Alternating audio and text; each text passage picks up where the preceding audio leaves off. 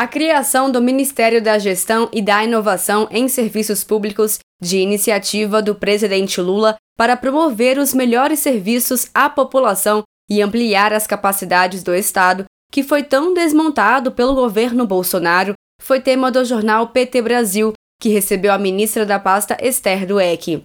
Dueck falou sobre a importância de estatais fortes e comprometidas com o desenvolvimento do Brasil, ao enfatizar que tem setores no Brasil que só existem por conta das estatais, como é o caso do agronegócio brasileiro. A gente tem setores no Brasil que só existem por conta das estatais. Né?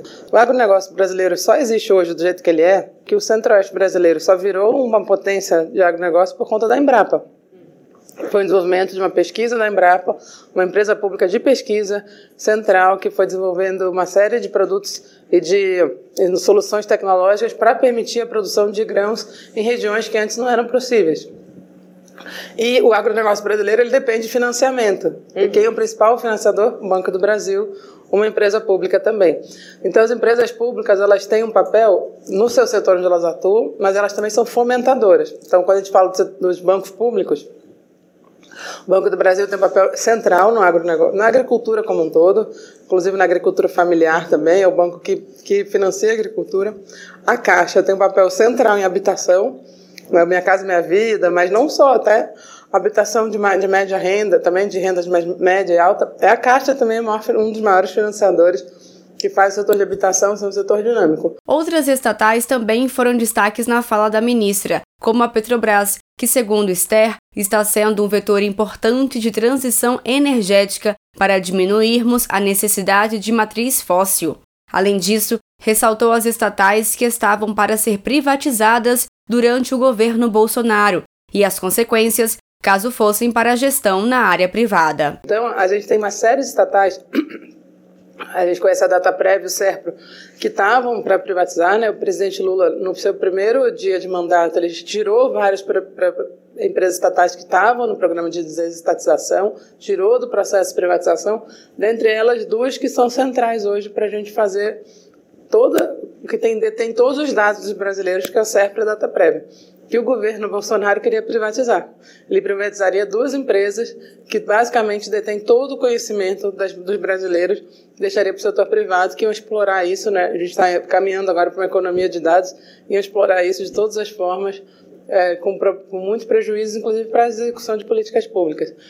Então, para a gente, acho que a gente tem esse papel pensar que as estatais elas estão em setores-chave, elas têm um papel a desenvolver na sociedade fortíssimo e elas vão muito além, às vezes, do seu, do seu, da sua atuação direta, porque elas permitem a atuação de outros setores também, do setor privado, inclusive. O compromisso do governo Lula em fortalecer o serviço público foi tema da entrevista. Sobre o assunto, a ministra da Gestão e da Inovação, Esther Dueck, falou sobre a realização de um grande concurso nacional unificado, conhecido como Enem dos concursos, para ter uma grande representatividade da sociedade brasileira nos concursos.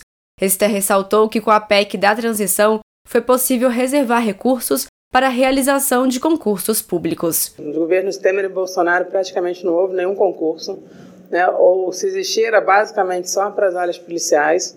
No caso Bolsonaro, ele só, praticamente só autorizou para as áreas policiais. Ele autorizou alguns concursos por determinação judicial, por obrigação da justiça, porque eram áreas que estavam numa penúria gigantesca. Né? Então, a gente autorizou esse ano 8.500 vagas, das quais 6.400 vão fazer parte do concurso unificado. Mas desses 8.500, mais ou menos, 6.400 vão estar dentro do concurso nacional unificado. A ideia do concurso veio de duas questões importantes. Uma era os ministérios, por estarem muitos anos sem fazer concurso, não sabiam mais, não tinham mais as equipes que faziam concurso. Então, eles vieram pedir para a gente ajuda. E, por outro lado, a gente começou a ver que os concursos que estavam sendo feitos eram só em Brasília. E a gente falou: olha, se for só em Brasília, a gente não vai conseguir ter uma grande representatividade da sociedade brasileira nos concursos. E, a partir da experiência do Enem, justamente, a gente começou a conversar com o INEP para perguntar, para extrair do, da experiência do Enem uma ideia de um concurso que pudesse ser amplo e acontecer em todo o território brasileiro. Ainda na entrevista, Esther Dueck falou sobre a retomada do Pacto Federativo, a relação respeitosa entre União, estados e municípios, com relação a cooperação técnica com os estados para a contratação de mulheres em situação de violência, como exigência para as empresas que participam das licitações. Confira a entrevista completa no podcast da Rádio PT no Spotify. De Brasília, Thaisa Vitória.